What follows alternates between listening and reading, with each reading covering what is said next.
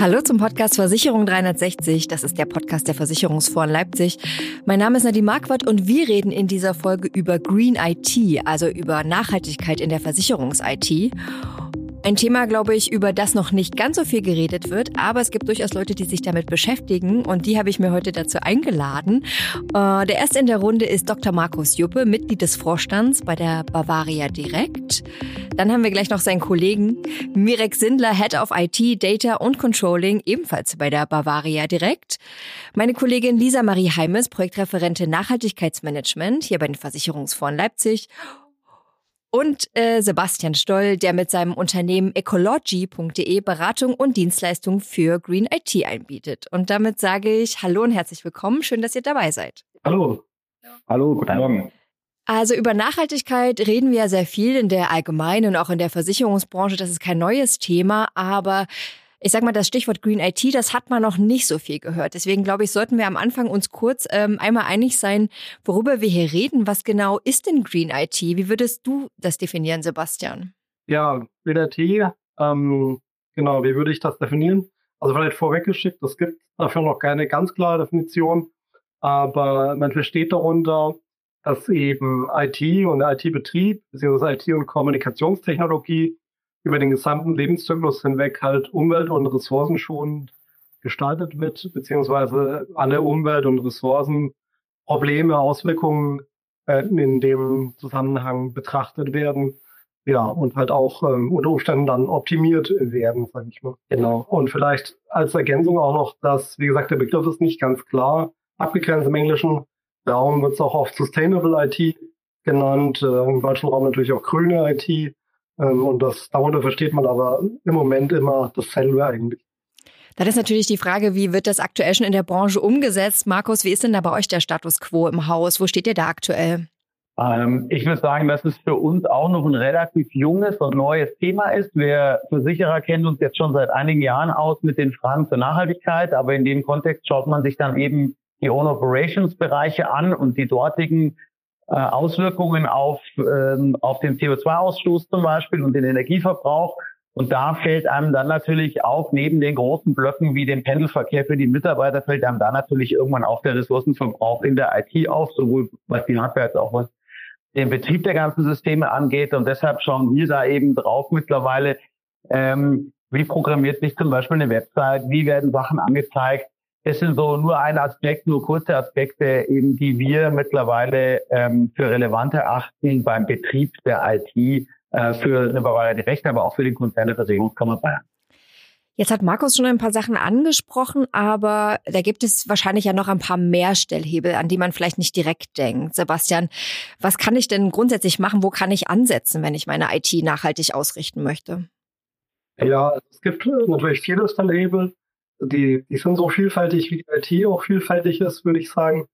Ähm, Im Wesentlichen bei einem klassischen, auch, sag ich mal, büroorientierten Unternehmen wie, wie Versicherungen ähm, sind es natürlich erstmal die Arbeitsplätze auch vor allem, dann auch so Dinge wie Rechenzentren oder auch, äh, was heutzutage auch natürlich häufig genutzt wird, sind ähm, ausgelagerte, also outgesourcete Dienstleistungen, ähm, da ist ja das große Stichwort die Cloud, also alle möglichen Dienstleistungen, die man in die Cloud verlagert hat oder verlagern möchte, vielleicht auch. Ähm, was sind so die, die großen Punkte, wo man, wo man viele Dinge tun kann? Ähm, genau, also bei Arbeitsplätzen zum Beispiel klassischerweise, dass man auf energiesparende Monitore achtet, dass man energiesparende PCs einsetzt oder sogenannte SIM-Clients. Ähm, und genauso gibt es da bei Rechenzentren viele Möglichkeiten, ähm, insbesondere im Bereich der Kühlung oder bei Servern, wo es eben auch energieeffizientere Modelle gibt oder äh, genau, energieeffizientere Technologien dann gibt, die man einsetzen kann, wo es halt auch um die Themen gibt. Gen generell geht es eigentlich bei Green IT-Maßnahmen noch immer darum, äh, dass man Dinge richtig dimensioniert oder auch versucht, ähm, überflüssige Hardware oder überflüssige Systeme zu vermeiden ne, oder halt genau möglichst zu reduzieren. Ähm, ja. Das ist ja dann nicht nur nachhaltig im Umweltsinne, sondern tatsächlich auch also ein wirtschaftlicher Faktor. Äh, Markus und Mirek, ähm, gibt es bei euch dann sonst noch Sachen, die euch an, bei dem Thema noch umtreiben, Stellhebel, die ähm, ihr bei euch umsetzt, bei der Bavaria Direkt zum Beispiel? Ja, ein Thema, Markus, wenn ich da mal kurz vorlege, ein Thema ist, ist schon angesprochen worden von Sebastian, ey, das Thema Virtualisierung. Ähm, also wir haben schon eben Thin Client gehört, Das ist natürlich eine, eine Sache, die wir bei uns im, im Unternehmen, im ganzen Konzern auch schon sehr intensiv betreiben. Das heißt, man stellt jedem Mitarbeiter nicht einen eigenen vollständigen äh, ähm, zur Verfügung, sondern nur einen leichten Zugangsweg. Äh, und er nutzt letztendlich die zentralen Ressourcen des Unternehmens, also virtuell oder Virtualisierung sagt man dazu. Äh, das ist natürlich eine, eine Sache, die zum einen äh, klar auf die IT einzahlt, aber zum anderen auch das, was der Markus gerade schon gesagt hat, für uns ein ganz großes Thema. Wir sind ja nicht so ein sehr, sehr CO2-energieintensives Unternehmen, sodass der Pendelverkehr tatsächlich unser größter Hebel ist. Der Pendelverkehr, also die, die Wege zum Büro durch die Mitarbeiter. Und durch so eine Virtualisierungsumgebung kann man natürlich diese Wege auch reduzieren, weil die Mitarbeiter nicht jeden Tag ins Büro kommen müssen, sondern auch äh, bequem von zu Hause arbeiten, und zwar auf den Systemen des Unternehmens. Und das äh, ist für uns ein recht großer Hebel, den wir auch sehr intensiv äh, aufbauen und ausbauen. Wenn ich wenn ich ergänze, neben dieser Virtualisierung sind es aber auch ganz handfeste Fragen. Wie wird das Rechenzentrum betrieben? Ja, welche Systeme werden angeschlossen? Wie redundant werden Daten gehalten? Muss alles doppelt und dreifach abgespeichert werden? Wir haben heute zwar extrem hohe Anforderungen an die IT-Sicherheit und auch an die äh, sozusagen Stabilität der Systeme in unserem Umfeld. Aber trotzdem bleibt immer wieder noch eine tagesaktuelle Entscheidung, speichere ich alles doppelt und dreifach oder kümmere ich mich wirklich um eine sinnvolle Aufstellung? Und zu ganz guter Letzt geht es auch, auch wenn das nicht der große Hebel ist, geht es auch um die kleinen Dinge. Wie wird eine Website angezeigt? Wie wird eine Website aufgebaut? Bindet man viele Videos ein? Das kostet Rechenleistung oder macht man es schlanker? Der Nachhaltigkeitsbericht des Konzerns VKB ist mittlerweile auch in dem Green Mode äh, ähm, abrufbar, sodass einfach selbst auf einem elektronischen Endgerät wie einem iPad weniger Strom verbraucht wird. Wie gesagt, wir wissen auch, es sind nicht die riesigen Hebel, aber das sind die Signale, die man und die Gedanken, die man eben ins tägliche Doing übernimmt, um sich einfach perspektivisch auch die, äh, den Energieverbrauch und den Ressourcenverbrauch ähm, in der IT dauerhaft zu reduzieren. Ja, kann ich, da kann ich nur zustimmen als Creativity-Experte sozusagen. Das sind schon sehr gute Maßnahmen, was da bei euch auch äh, gemacht werden oder ein, angedacht sind, sage ich mal. Und gerade bei Arbeitsplätzen zum Beispiel gibt es auch viele kleine Stellschrauben, die, die, wie du es richtig sagst, Markus, die pro Arbeitsplatz alleine vielleicht nur ganz wenig bringen, aber auf die ähm, Masse betrachtet und auf die Menge betrachtet dann doch äh, eben viel bringen können. Oder auch gerade bei Webseiten. Ne? Eine gut optimierte Webseite bringt vielleicht, wenn die einmal abgehoben ist, bringt das nicht besonders viel. Aber die wird ja tausendfach abgehoben oder millionenfach. Und dann spielt das schon, spielen auch kleine Optimierungen eine große Rolle. Wie zum Beispiel Auslieferung komprimierter äh, Website-Daten oder kleinere Bilder, solche Dinge. Oder auch bei, bei virtuellen Konferenzen ist zum Beispiel ein, äh, ein großer Faktor, sofern man die halt selbst ähm, irgendwie hostet, dass ähm, man die Übertragungsqualität der Bilder reduziert oder ganz die Kameras ausschaltet und solche Dinge, sofern das halt auch möglich ist, ne, ganz klar. Das geht natürlich. Äh, wenn ich ergänzen darf, die übrigens nicht unterschätzen. Die Visualisierung der Hintergründe auf den Webexen macht einen enormen, äh, einen enormen äh, Rechenleistungsfaktor auch auf den Netzwerken aus. Es wird vielfach unterschätzt. Aber wir haben das teilweise auch reduziert, auch unter dem Aspekt der Rechenleistung und auch des Stromverbrauchs. Ja, also es gibt Studien, die reden bis zu, glaube ich, 94 oder 95 Prozent an Energieverbrauch, was das ausmachen kann. Natürlich auch in Abhängigkeit von der Teilnehmerzahl an virtuellen Konferenzen. Jetzt in einer kleineren Runde ist es nicht so relevant sicherlich, aber in einer großen Runde kann das schon einiges ausmachen. Da bietet sich zum Beispiel auch an, bei sehr großen Konferenzen, ich sag mal ab 50 oder 100 Teilnehmern aufwärts, standardmäßig vielleicht so etwas auch zu deaktivieren und quasi schon ressourcensparende Standardeinstellungen vorzugeben und solche Dinge. Also wir, wir kennen mittlerweile, äh, ähm, wir kennen mittlerweile selbst Betriebsversammlungen in Konzernen mit mehreren tausend Mitarbeitern virtuell und dort wird dann eben auch die Kamera ausgeschaltet, außer bei den Referenten oder exponierten Personen, weil einfach sonst die Rechenleistung so, so beansprucht, dass der Energieverbrauch einfach enorm hoch ist. Ja, genau. Oder ja auch äh, vielleicht ein ähm, leistungsfähigeres System bedingen würde, was man sich so sparen kann, ne? um das irgendwie ja, abzubilden, sozusagen umzusetzen. Also wir sehen, das Thema reicht sehr weit, wenn man einmal anfängt, darüber nachzudenken, wie das sehr oft ist beim Thema Nachhaltigkeit. Ähm, Lisa, du hast ja so ein bisschen einen Überblick, wie das in der Branche generell aussieht oder allgemein. Ähm, sind denn alle schon so weit, dass sie sich wirklich damit beschäftigen mit dem Thema Green IT? Kommt das jetzt erst oder machen das alle eh schon mit innerhalb ihrer Nachhaltigkeitsstrategie? Ähm, wie sieht das aktuell aus? Also ich habe in letzter Zeit äh, viele Gespräche geführt, auch mit verschiedenen ähm, Versicherern zum Thema eben, weil wir ja auch im Februar einen Fokustag planen zum Thema Green IT. Und äh, mein Eindruck ist, dass die Branche das Thema auf jeden Fall erkannt hat, also dass eigentlich allen bewusst ist, dass die IT äh, ein wichtiger Stellhebel sein kann bei der nachhaltigen Transformation. Die meisten Versicherer haben auch schon erste Maßnahmen umgesetzt, ähm, also eben, was wir vorhin schon gehört haben, auch dass zum Beispiel die Software analysiert wird, um eben effizienter zu sein oder ähm, das gebrauchte Hardware gespendet wird an Unternehmen, die diese dann aufbereiten und dann zum Beispiel an Schulen oder auch ähm, andere gemeinnützige Einrichtungen vermitteln. Aber ähm, Eindruck, den ich auch immer habe, ist, dass es sehr darauf ankommt, wo das Thema im Unternehmen angesiedelt ist. Also manche Versicherer äh, haben ja eigene IT-Tochterunternehmen, wo dann zum Beispiel eine Nachhaltigkeitsbeauftragte oder ein Nachhaltigkeitsbeauftragter quasi sich nur um dieses Thema Nachhaltigkeit im IT-Kontext kümmert. Und ähm, ich glaube, dass es da schon oft ein bisschen weiter vorangeschritten ist, während es halt, wenn es sozusagen bei der allgemeinen Nachhaltigkeitsabteilung, die auch noch mit vielen anderen Themen beschäftigt ist, ähm, da einfach nicht so auf der Prioritätenliste so weit oben stehen kann. Aber ähm, genau, mein Eindruck ist, es ist auf jeden Fall ein Thema, was immer wichtiger wird. Und wir führen jetzt gerade auch eine Umfrage durch, ähm, also jetzt im Vorfeld unseres Fokustags, um eben auch mal ein paar Daten äh, zu sammeln und uns anzuschauen, wie wird das Thema denn eigentlich umgesetzt und äh, wo hängt die Verantwortung im Unternehmen dafür. Und ja, da sind wir schon sehr gespannt auf die Ergebnisse. Ja, wenn ich vielleicht gerade noch ergänzen darf, es wird auch so sein, dass speziell bei großen Versicherern äh, die werden äh, dahingehend immer mehr sich auch mit beschäftigen müssen, weil es jetzt ab Januar äh, wird das sogenannte Energieeffizienzgesetz in Deutschland, dass die Umsetzung einer EU-Richtlinie wird gültig. Und davon sind insbesondere Unternehmen mit einem sehr großen Energieverbrauch betroffen, beziehungsweise auch Rechenzentren generell ab einer gewissen ähm, Anschlussleistung nennt man das, also ab einem gewissen quasi ähm, Energieverbrauch, der, ähm, an denen die, oder an, an den möglichen Energieverbrauch, an den die angeschlossen sind. Und der ist relativ niedrig angesetzt. Von daher denke ich, dass große Versicherungen von diesem Gesetz auf jeden Fall betroffen sind und sich dann, zumindest was ihr Rechenzentrum angeht, damit ähm, eben jetzt auch beschäftigen müssen, sage ich mal. Ne? Sie kommen da nicht mehr drum rum. Sie können natürlich irgendwelche Tricks theoretisch versuchen, aber das sollte man wahrscheinlich eher nicht machen. Das ist nicht, nicht nachhaltig und nicht langfristig gedacht. Lisa hat es ja gerade schon angesprochen, deswegen ähm, würde ich Markus und Mirek euch kurz fragen, wie ist es denn bei euch angesiedelt im Unternehmen? Gibt es extra jemanden, der für Green IT verantwortlich ist oder ist der oder diejenige bei IT oder in der Nachhaltigkeitsabteilung angegliedert? Wie funktioniert das denn bei euch? Bei uns jetzt, das ist jetzt ähm, mehr eine Frage des Konzerns der Versicherungskammer Bayern, unser, unser Mutterkonzern sozusagen zu Bavaria direkt.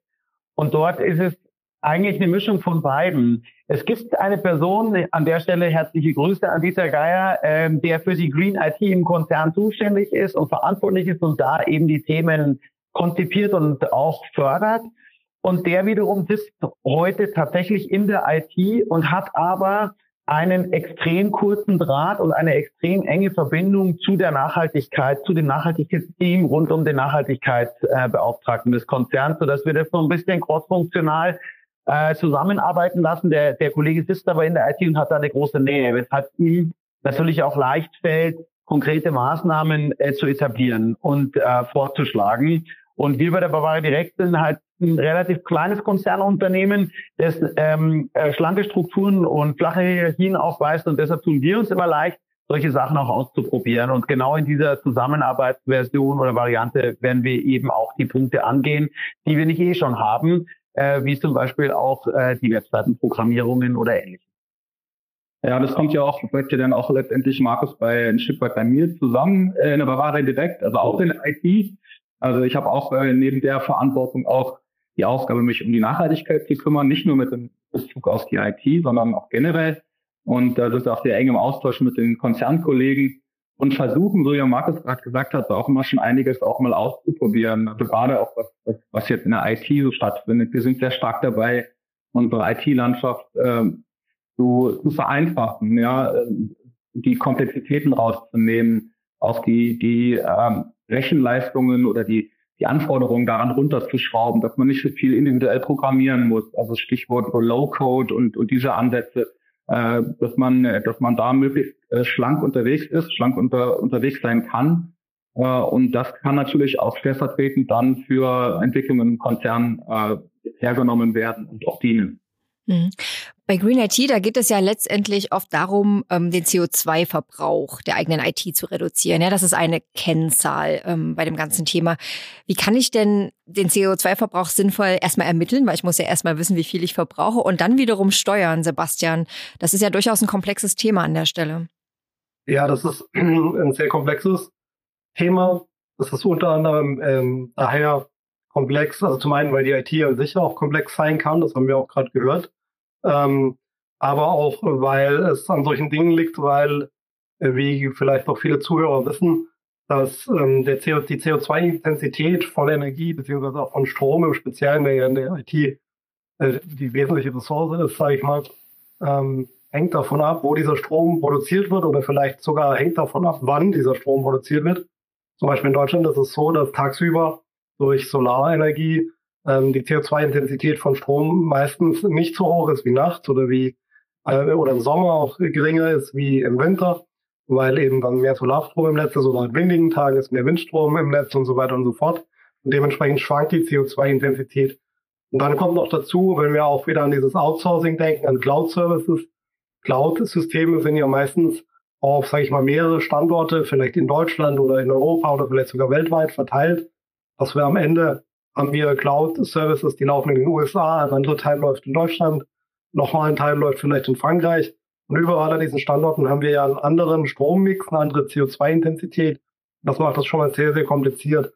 Es gibt zwar ähm, da auch gewisse Dienstleister, die da möglichst genaue Daten versuchen bereitzustellen für solche Berechnungen, aber letzten Endes sind es immer nur mehr oder weniger gute Schätzungen. Es gibt tatsächlich auch ähm, Standards, zum Beispiel das Greenhouse Gas Protokoll, das es schon seit über 20 Jahren gibt, nachdem man das dann äh, berechnen kann. Es gibt auch gewisse Tools. Große Cloud-Anbieter wie, wie Amazon oder Google bieten auch ähm, quasi Tools für ihre Anwender schon an, die, die gewisse Berechnungen da machen können für diese Services. Aber ähm, all das muss man am Ende des Tages ja sozusagen zusammenaddieren, über seine ganze IT zusammenfassen. Und ja, das macht es komplex und das ähm, ist eigentlich äh, im Moment immer nur Beschätzung. Die kann man natürlich machen, die muss, müssen auch manche Unternehmen machen, wenn sie eine gewisse Größe haben oder weil sie eben in dieses ähm, CO2-Handelsmodell eingebunden sind auf EU-Ebene. Und die sollte man dann als sehr konservativ machen. Genau. Und es sagt aber letzten Endes auch teilweise wenig über Nachhaltigkeit aus, weil ähm, Beispiel Frankreich, da haben wir zwar Strom, der sehr wenig CO2-intensiv ist, weil die sehr viel Atomkraft haben in Frankreich und Atomkraft eben wenig CO2-Emissionen erzeugt. Aber die gesamte Bilanz der Nachhaltigkeit ist natürlich da auch nicht so toll, ne? weil wir ja das Uran nachher entsorgen müssen und so weiter und so fort. Ne? Also genau, das, äh, das sind so die Probleme da. Aber es gibt in der Tat, gibt es Standards auch schon und auch viele unterstützende Tools, auch teilweise, wenn ich nochmal an die Cloud Card äh, erinnern darf, auch cloud-übergreifende Tools, ähm, ist schon einiges im Gange und auch, denke ich, viel Verbesserung noch zu erwarten in naher Zukunft, was die CO2-Berechnung äh, geht. Genau. Und es dient letzten Endes dazu, auch wenn man so etwas tut, sich selbst zu vergleichen. Dass man einfach guckt am Tag X, äh, wo stehen wir und vielleicht nach einem Jahr wieder guckt, wie haben wir uns verbessert, wie haben wir uns entwickelt. Dafür ist es auf jeden Fall sinnvoll, ja. Das ist auch, auch, auch die Erfahrung, die wir gemacht haben. Wir haben uns auch äh, mit dem Greenhouse Gas Protokoll beschäftigt, haben da versucht, unseren CO2-Footprint zu, zu berechnen, haben es auch getan, aber mussten wirklich feststellen, dass das äh, sehr, sehr ungenau ist und ähm, teilweise auch ähm, komplex äh, und haben dann letztendlich überlegt und sind sehr schnell zu dem Entschluss gekommen, wir brauchen eigentlich keine Zahl, die man ins Schaufenster hängt und sagt, äh, das ist jetzt unser Footprint, sondern wir brauchen eigentlich eher Kennzahlen und Messgrößen, die uns auf dem Weg begleiten und uns eben unseren eigenen Fortschritt auch anzeigen, was die einzelnen Maßnahmen bringen. Und genauso haben wir es dann auch gemacht äh, und sind jetzt davon abgekommen, diesen CO2-Footprint immer wieder nachzumessen, sondern gehen auf einzelne Maßnahmen. Ja, und das kann teilweise sehr banal sein. Also wir haben zum Beispiel äh, unser Papier- und Druckverbrauch gemessen. Ja, nicht, dass das falsch verstanden wird. Die elektronische Kommunikation ist nicht per se äh, umweltfreundlicher, aber beides zu tun, also zu drucken und auch äh, elektronisch zu kommunizieren, sicherlich schon. Ja, und deswegen haben wir auch als digitales Unternehmen uns das ganz genau angeschaut, haben uns, äh, haben das reduziert und, und ähm, werden das auch stetig weiter reporten, auch in, in Richtung äh, Vorstand, äh, wie wir da unterwegs sind. Und ähm, ein vielleicht ein zweites, ganz anderes Beispiel, aber was auch mit Technik zu tun hat. Äh, wir, wir messen beispielsweise in den Räumen, in den Büroräumen der Bavaria direkt äh, die Luftqualität mit Sensoren, äh, die uns dann wiederum anzeigen, wann man äh, lüften sollte und wann auch nicht. Also dass man wirklich dass gerade in den kälteren Jahreszeiten wie jetzt gerade ähm, nicht unnötig die Fenster auf hat. Auch das sind also indirekte ähm, technische Unterstützungen, die natürlich dazu beitragen. Ja, da kann ich nur ergänzen. Also es gibt ähm, tatsächlich schon einige sogenannte Green IT-Kennzahlen oder KPIs, wie man das auch in der Fachsprache nennt. Ähm, in all diesen KPIs oder fast all diesen KPIs ist eigentlich diese Tatsache auch gemein, dass man sie im Wesentlichen schon äh, zu einem Selbstvergleich nutzen sollte. Ne? Also dass man sie deswegen erheben sollte, um sich selbst halt äh, seine eigenen Fortschritte ähm, quasi zu beobachten durch diese Kennzahlen und dadurch Unterstützung zu kriegen. Also das, ähm, ich habe hier äh, ein Paper auch gerade mir aufgemacht. Da zum Beispiel, das kann bis dahin gehen, ähm, Menge Hardware zu Anzahl Mitarbeitern oder Anteil sensibilisierter Mitarbeiter über irgendwelche Themen, Erfolg von Green IT-Projekten ähm, oder dann auch ähm, harte quasi KPIs, wo es äh, also insbesondere diese Power Usage Effectiveness, dieser POE, wo es darum geht, den gesamten Energieverbrauch eines Rechenzentrums ähm, dem gesamten Energieverbrauch der dort verbauten IT-Komponenten gegenüberzustellen, was auch eine sehr wichtige Kennzahl ist, wenn man ähm, unter dieses Energieeffizienzgesetz zum Beispiel fällt, dann muss man die erheben und sogar künftig einmal im Jahr an eine Stelle des Bundes übermitteln. Ähm, genau. Also da gibt's halt, sag ich mal, hardware-nähere KPIs und dann auch äh, weniger hardware-nahe KPIs, die aber durchaus auch schon etabliert sind und durchaus Sinn machen. Und sicherlich, man kann sich auch vielfältige eigene Kennzahlen oder KPIs da auch ausdenken, um eben seinen Optimierungsstand oder seinen Projektfortschritt zu beobachten. Also wir sehen schon, das Thema ist in dieser Hinsicht komplex, dass was Kennzahlen angeht, was Bereiche im Unternehmen gibt, wo IT Sachen betrifft, an die man vielleicht gar nicht denkt, sowas wie Fahrzeiten, ähm, Homeoffice, wo die Server stehen. Ähm, deswegen, damit muss man sich ja ein bisschen auskennen oder sich erstmal dieses Wissen beschaffen. Sebastian, du bildest ja bei der Bitkom Akademie Green IT Consultants aus was lernen da die Leute bei dir? Bekommen die dann das ganze umfassende Maßnahmenpaket? Und wer kommt denn da eigentlich, würde mich noch interessieren. Sind das alles ITler? Sind das die Nachhaltigkeitsbeauftragten? Wem bildest du da genau aus?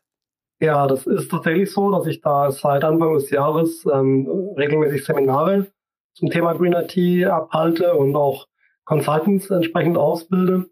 Ähm, genau, also das ist ein bunt gemixter, äh, bunt gemischter Mix von Leuten, ähm, viele kommen aus dem IT-Bereich, einige kommen mehr so aus dem Nachhaltigkeits-, Nachhaltigkeitsmanagement-Bereich, manche sind auch freie IT-Berater oder Geschäftsführer sogar teilweise. Und ähm, genau, die bringen eigentlich meistens ein grundlegendes Interesse an Nachhaltigkeit und Umweltschutz mit, haben oft auch ein hohes IT-Vorwissen. Und ganz klar, wenn es ITler sind, natürlich dann auf jeden Fall sowieso. Ähm, und was lernen die bei mir? Ja, die kriegen eine große Palette an äh, ähm, möglichen Maßnahmen von mir vermittelt, an auch gesetzlichen Grundlagen. Ich habe ja schon das Energieeffizienzgesetz erwähnt. Dann gibt's noch die DIN EN 50600 für Rechenzentrumsbau, was so ein Quasi-Standard ist. Ähm, dann gibt's viele blaue Engel im IT-Bereich. Ähm, es gibt ISO-Normen. Solche Dinge sind da, sind da ähm, wesentliche Bestandteile. Auch gewisse ähm, Hardware-Label, wie zum Beispiel den Energy Star, den vielleicht einige kennen. Ähm, über solche Dinge wird da gesprochen. Ja, und dann halt Maßnahmen allgemein, ähm, Prozessoptimierungen äh, werden da besprochen, was man machen kann. Ähm, genau. Äh, Green Coding, das hatten wir auch schon gehört. Wie kann man zum Beispiel Webseiten optimieren, Programme optimieren? Das ist das große, große Thema Green Coding oder auch die Themen, solche ähm, noch sehr junge Themen unter dem ganzen Dach der Green IT wie faire IT. Ähm, die meisten kennen ja sicherlich das Fairphone. Äh, da gibt es auch noch andere Projekte wie eine faire Maus zum Beispiel. Ähm, genau. Faire IT, Nachhaltigkeit und soziale Aspekte auch sozusagen, ja, oder ethische Aspekte. Berechnungen natürlich auch, also CO2-Berechnungen, Amortisationsberechnungen, ist natürlich auch ganz wichtig, haben wir ja auch schon gehört. Mm, ein Thema, über das ich gerne noch mit euch sprechen würde, das ähm, ist jetzt quasi ein harter Cut, das ist ein anderes Thema. Und zwar ist das KI. Seit letztem Jahr reden wir dank ChatGPT und OpenAI zunehmend über generative KI, aber das ist ja äh, kein ganz neues Thema, auch nicht für die Versicherer. Ähm, und da stellt sich ja schon die Frage, wie energieeffizient oder vielleicht auch wie energieintensiv sind denn solche KI-Anwendungen? Gibt es da möglicherweise einfach einen Konflikt zwischen Fortschritt und dann vielleicht so einem Nachhaltigkeitsgedanken, Mirek? Habt ihr euch darüber schon Gedanken gemacht? Ja, na klar. Also KI ist ja jetzt dann klar auch ein Hype, der, der durch sämtliche auch Menschen mit Etagen geht. Ähm, man bekommt das auch mit, jeder will dabei sein, will, jeder will was machen. Ähm, manchmal weiß man noch gar nicht genau, was, was man macht. Das ist natürlich Unsinn. Ja? Und man darf auch nicht vergessen, dass äh, gerade diese Datenmengen, die da ja auch bewegt werden, dass, das natürlich eine sehr, sehr intensive äh, Geschichte ist, äh, die, die jetzt äh, wohl überlegt sein muss. Und ich glaube aber nicht, dass es ein Widerspruch ist. Ich glaube, dass die KI, gerade die generative KI, in bestimmten Anwendungsfällen auch sehr, sehr gute Dienste erweisen kann, auch, auch bilanziell, dann ein Strich in Richtung äh, CO2-Emissionen.